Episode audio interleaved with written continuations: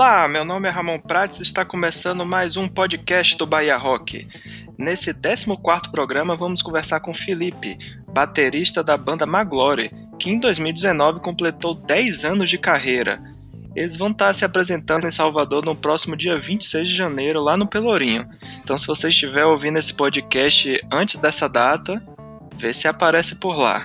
Bom, ele vai falar um pouco sobre a, os momentos mais marcantes desses 10 anos de banda, sobre as mudanças de formação, o processo de composição e muito mais. Então, se ajeite aí que vai começar o podcast.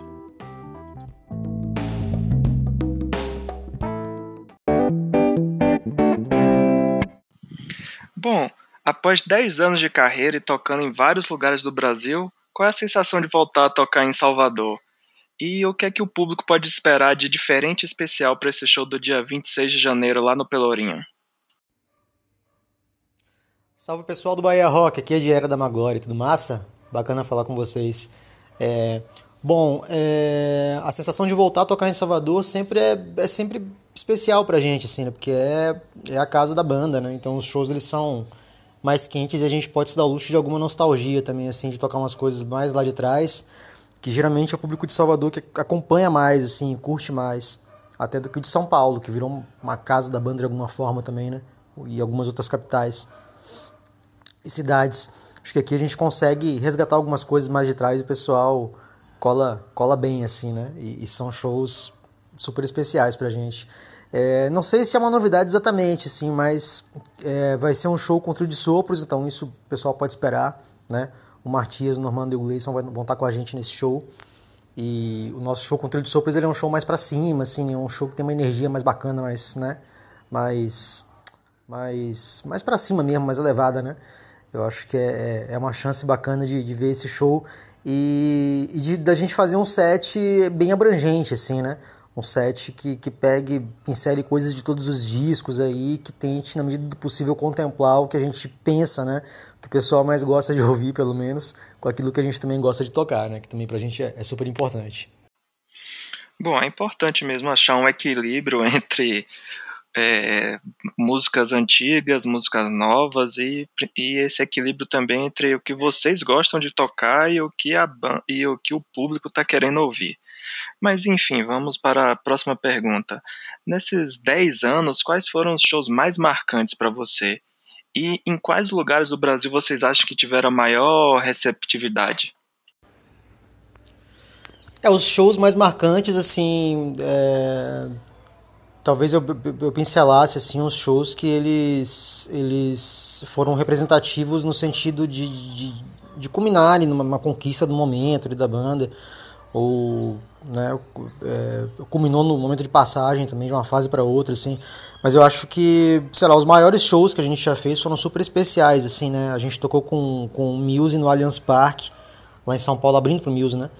Em 2015 ou 2016 se eu não me engano acho que foi 2015 esse show Teve o Lola Palusa que foi super especial também, foi uma conquista muito bacana. Teve o Rock in Rio esse ano, né, que a gente tocou também, né, que foi super especial. É... Acho que o show de gravação né, do registro de 10 anos lá em São Paulo também pra gente foi bem importante. O último show daqui de Salvador foi muito marcante pra gente. Ele foi um show é, com um repertório que a gente pegou algumas coisas do Veróis, assim, com o trio de sopros também. Foi um show assim muito especial, o pessoal tava realmente chegando junto, assim, foi, foi, foi, foi mágico, assim, né? E, não sei, acho que talvez fossem esses, assim, os que eu pegasse, né? É, e sobre as cidades com maior receptividade, representatividade, Salvador é tem muito óbvio São Paulo também Feira de Santana virou uma cidade também assim que pra gente ela tem uma energia super especial né Brasília também uma cidade que o pessoal chega muito junto assim é muito bacana BH as capitais de modo geral, assim, Rio de Janeiro, né, Fortaleza também é incrível. Tem muito tempo que a gente não toca lá, mas é sempre incrível. Belém também virou uma, uma segunda casa, assim, a gente tocou duas vezes, tocamos tem alguns meses lá. Foi muito especial. Natal também, a gente tocou no do Sol tem pouco tempo, mas há tempos também a gente cultiva uma coisa de voltar para lá e de ser uma cidade é, muito bacana. Enfim, isso se a gente analisar assim, os públicos que eles costumam ser maiores, mas tem muitas capitais também que o público é um pouco menor, assim, de modo geral, como o Sul, por exemplo. Mas os shows são incríveis também, Porto Alegre, Florianópolis, Curitiba, né, são super especiais também. Boa Vista e Manaus, que a gente foi tem pouco tempo também, são incríveis. Quer dizer, tem, tem, tem muita coisa, né? Aracaju também tem um tempinho que a gente não volta, a gente vai voltar agora. Também é, é massa, assim, né? Acho que é isso, né? Eu falei um monte de capital aqui, né? Mas é porque é isso, eu acho que né, em cada uma delas a gente tem ali, a gente sente que tem uma, uma conexão a seu modo muito especial. Bom saber que a banda está tendo um bom público do Brasil todo e está sendo bem recebida. Muito legal saber disso. E vamos continuar falando sobre os 10 anos da banda. Bom, nesse período a formação da banda mudou algumas vezes. O quanto você acha que isso influenciou na evolução musical do grupo? E podemos dizer que agora a formação atual é a mais definitiva? Eu acredito que cada formação ela, ela constituiu um momento sonoro e relacional da banda. Assim. Acho que esse mix ele resume tudo. Assim, né? Um caminho sonoro e também as relações pessoais naquele momento. O Veróis, por exemplo, não fazia parte do Veróis na época daquele boom do Veróis aqui em Salvador ali né, em 2010, 2011, para ser mais específico até, né? Eu entrei na banda em 2012, eu ia nos shows da Maglória, era público, saía para tomar umas com o Thiago e tal, mas eu comecei a tocar na banda em 2012. E acredito também que essa formação foi determinante, vamos pra rua, acontecer, para aquele começo lá em São Paulo. O Rodrigo Damati entra depois, e o 3 é totalmente esse trio com o Rodrigo Damati também, né? O som dele ali, né? Todas as bandeiras ele é também, assim, 100%, 110% a cara dessa formação, no sentido né, de buscar aquele som, de ir atrás daquilo, eu, o Luquinhas, o Léo, né, que retornou ali para a banda, e o, e o Thiago, né, eu acho que é meio que por aí, assim, né, eu não, eu não sei se essa formação é a definitiva, mas ela é, sem dúvida, mais bem resolvida nesses sentidos, assim, né, eu acho que a gente já tem uma certa estrada, a gente já, já já tem um, um, caminho aí de relações muito bem consolidadas, construídas, né? E Luquinhas se encaixa muito bem nisso, assim, né? É, acredito muito nesse, nesse, nesse momento, assim, né? E, e de ele ser uma relação que lida com o que a gente é hoje, né? Digamos assim, né? Então ela sempre vai ter esse benefício também, né? De atender melhor os caminhos aí que a gente queira seguir, sejam com relação a som ou quaisquer outros caminhos, né? Curioso isso, você falar que antes era público da, da Maglória e depois entrou na banda. Bem legal saber disso. E já que estamos falando lá do, de, do início da carreira, do Salvador, é, vocês têm acompanhado o cenário musical baiano independente, principalmente o rock, nos últimos anos. É o que, que vocês acham que, que mudou nesses 10 anos após o início da banda? Seja em relação a bandas, lugares para tocar, público, etc. A gente acompanha sim, sem dúvida. Acompanhamos ativamente, né? Tudo que tem acontecido de lá para cá, assim, né? É, eu acho que o que mudou de lá para cá é que, é que primeiro que você tem acesso a, a, a, cada vez mais a lugares que são que são massa de tocar aqui em Salvador, as praças do Pelourinho, né? Você tem você tem uma casa como o Commons que está super consolidada nesse circuito de música alternativa e tal, né? Que tá sempre levando gente massa. Você tem, tem o Portela Café, você tem. Enfim, você tem lugares menores também, assim, né? É, você tem agora é, a Chácara Baluarte, né? Que fica lá no, no Carmo, que é mais recente. Assim, enfim, eu acho que rolou assim, uma ampliação de lugares para tocar, assim, né?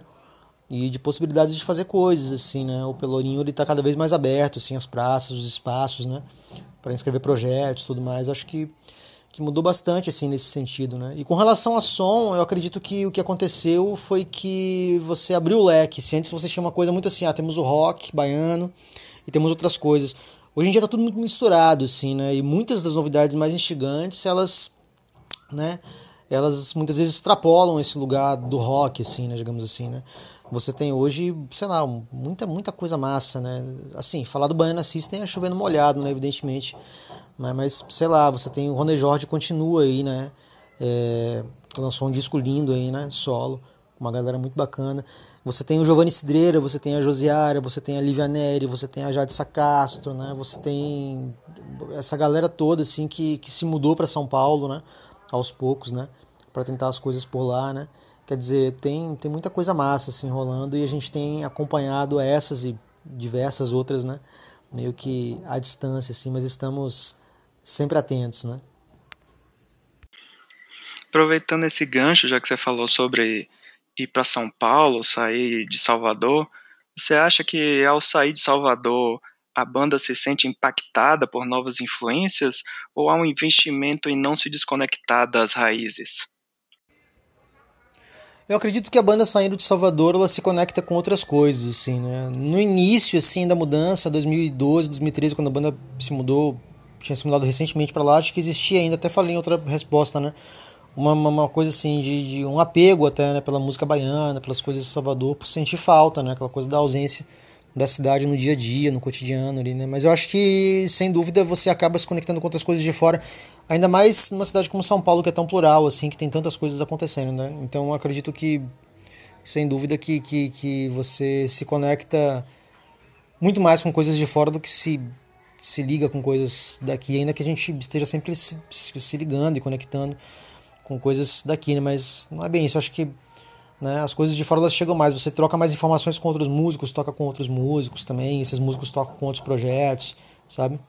Eu acho que tem isso. Você vai, você vai em shows também em São Paulo, você tem muito show acontecendo o tempo todo. Você tem o circuito Sescs, né? O circuito de Sescs, as casas de show. Então você vai, você descobre coisas novas. Assim, acho que é uma cidade muito plural para você realmente absorver coisa, não só de lá, mas do mundo todo, né? Porque tem muito artista internacional que toca lá também. Então isso casa da gente estar tá lá no momento, assim. Então a gente vai no show também.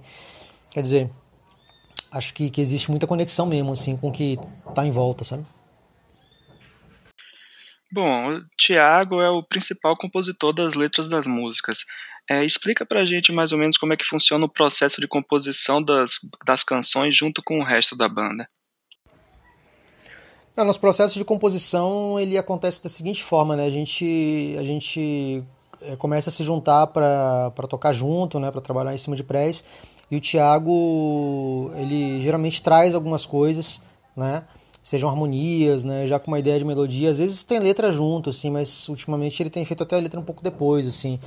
Muitas vezes o que acontece é isso, a gente se junta e ele vem com uma ideia de harmonia ali. Às vezes existe uma ideia básica do que pode ser uma batida, às vezes não, a gente vai tocando junto e numa jam as coisas vão aparecendo. Mas o processo de criação de arranjo, assim, é bastante conjunto, assim, né? Muito uma coisa da banda tocando junto, assim, se olhando e, e sentindo o que está funcionando e opinando sobre coisas do outro também, assim, sugerindo, né? É um processo de construção bem coletivo em cima das canções, assim, né? Que ele traz. Ou às vezes a gente é, começa a trabalhar em cima do, de uma ideia de uma jam e pinta um riff, e esse riff ele conduz ali, né? Para o que seria já uma intro, né? Ali uma, uma harmona, alguma coisa, né? É um processo que, que é massa, que tem funcionado e que a gente está o tempo todo meio que aprimorando ele, assim, de alguma forma também, né? As formações mudam, as coisas às vezes mudam um pouco, assim, mas o modo mais mais, mais básico da gente de, de, criar coisas junto é realmente é tocando junto, assim, sabe? As coisas e, e vendo qual, qual o melhor caminho delas, gravando, depois ouvindo a gravação, achando que pode ser melhor de um outro jeito, aí ver o andamento. É uma lapidação demorada, assim. Tem músicas que elas vêm mais prontas, assim, né? às vezes todo mundo já tem na cabeça um pouco mais de clareza, assim, no caminho que, que, que acha que ela pode tomar, que ela deve tomar, e aquilo se casa num conjunto, as coisas acontecem de uma maneira muito rápida, né? Eu acho que Motor foi assim, Beleza de Você foi assim, por exemplo, né? Canções que realmente surgiram no start, assim, elas apareceram prontas, assim, em algumas horas, assim, pelo menos a estrutura básica, assim, né? Rítmica e forma, né? E tudo mais. E algumas outras não, dão mais trabalho, assim, a gente fica mais tempo em cima, né? Estuda. Eu fico muito, assim, atento às levadas, né? Eu, eu gosto muito dessa coisa do groove, então eu tô o tempo todo também atento, assim, ouvindo as prés e meio que ligado, pô, tá funcionando mesmo, né? Será que não pode ser assim, dobrado essa condução, né? Esses fantasmas aqui, de repente esse boom eu coloco em outro lugar. Acho que todo mundo faz isso, assim, também, né? E aí a gente vai, vai lapidando as coisas, né? Vamos falar um pouco agora sobre o, o disco Uma Glória ao Vivo, que foi gravado em São Paulo, lá no Cine Joia. É, explica pra gente quais foram os critérios de escolha do, do lugar. E existe alguma possibilidade de um próximo show, DVD ao vivo ser gravado em Salvador? É, o registro ao vivo né, de 10 anos ele foi gravado em São Paulo, é, em parte porque São Paulo também se tornou uma espécie de casa da banda, assim, né? É, ao longo dos anos a banda está muito tempo lá, toca com mais frequência lá, né, na realidade, né? é, a banda não mora toda lá, né? É bom que a gente frise isso, né? Tem dois integrantes, que são o Thiago e o, e o, e o Lucas, que moram lá, né? E eu e o Léo, a gente mora em Salvador, mas essa metade que mora em Salvador tá o tempo todo em São Paulo, assim, passa temporadas lá, né?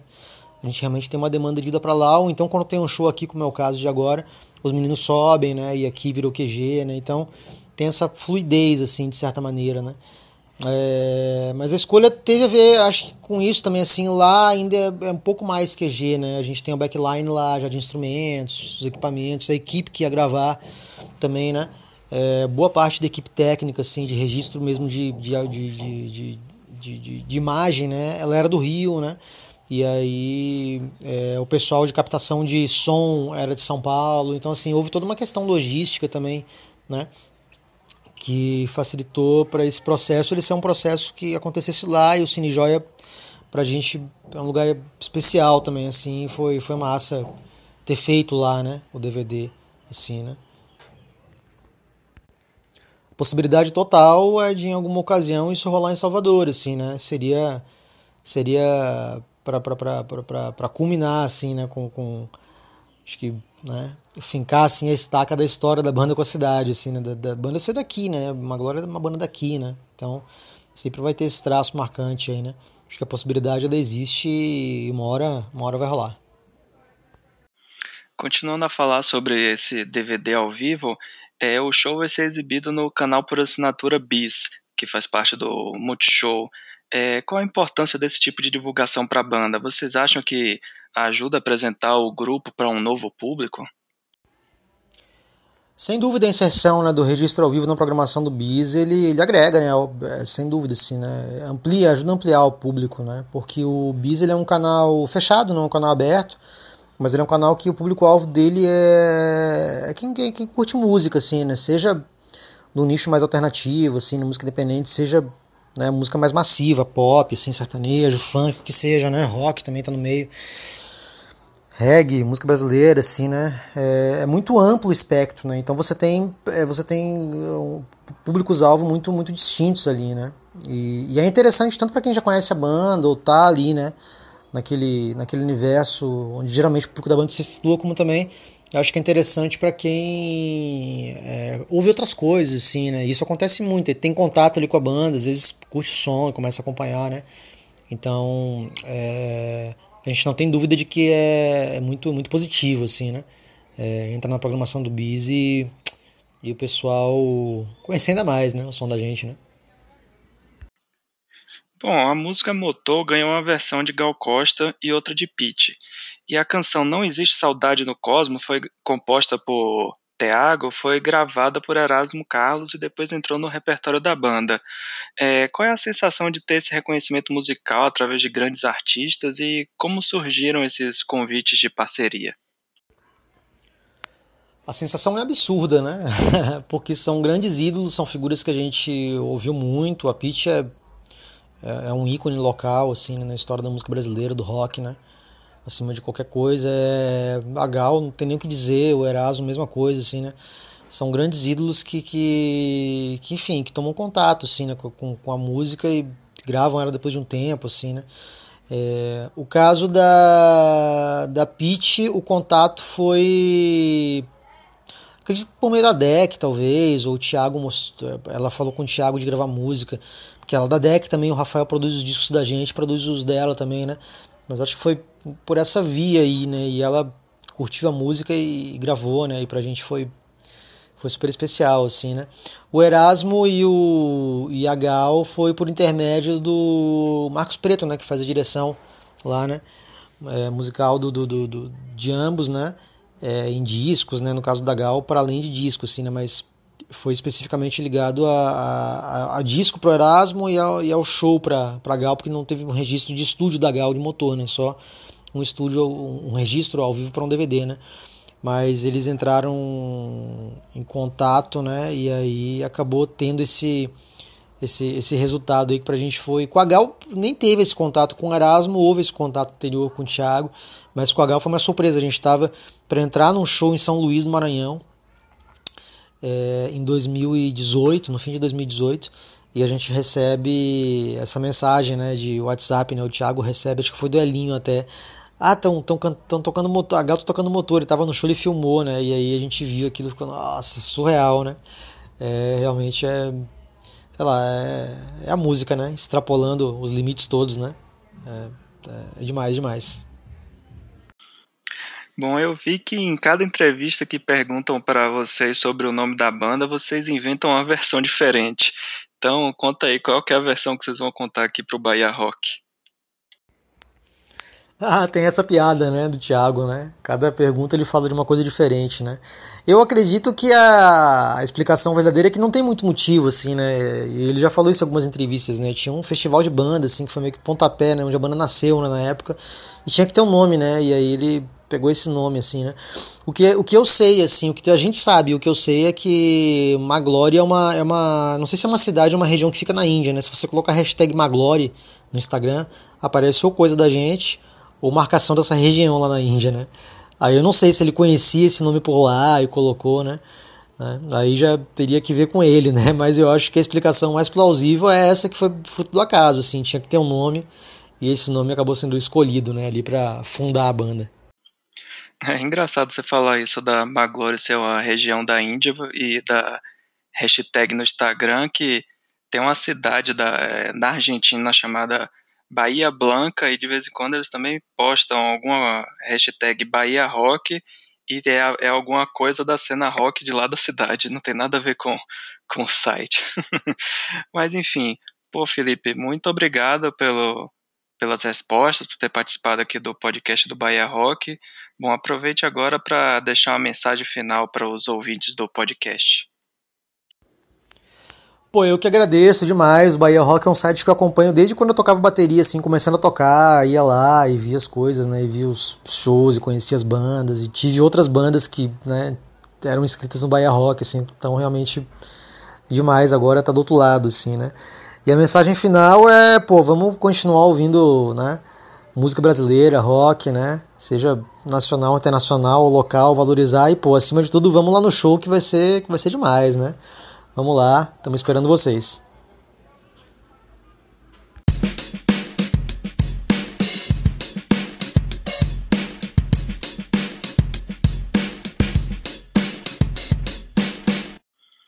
Então é isso, estamos chegando aqui ao final de mais um podcast do Bahia Rock. Espero que vocês tenham gostado da entrevista aí com o Felipe Dieder e eu espero que eu tenha falado o sobrenome dele corretamente. Bom, eu gostaria de agradecer também a a Gabi, que é assessora de imprensa da, da Maglore, por ter viabilizado a entrevista, e agradecer também ao meu amigo Carlos Marcos, também conhecido como Chico, também conhecido como Willow, por ter ajudado aí, a, contribuiu com a, com a entrevista, com a pergunta e foi deu uma colaboração aí. Valeu, cara. Então é isso, até o próximo podcast. Um abraço.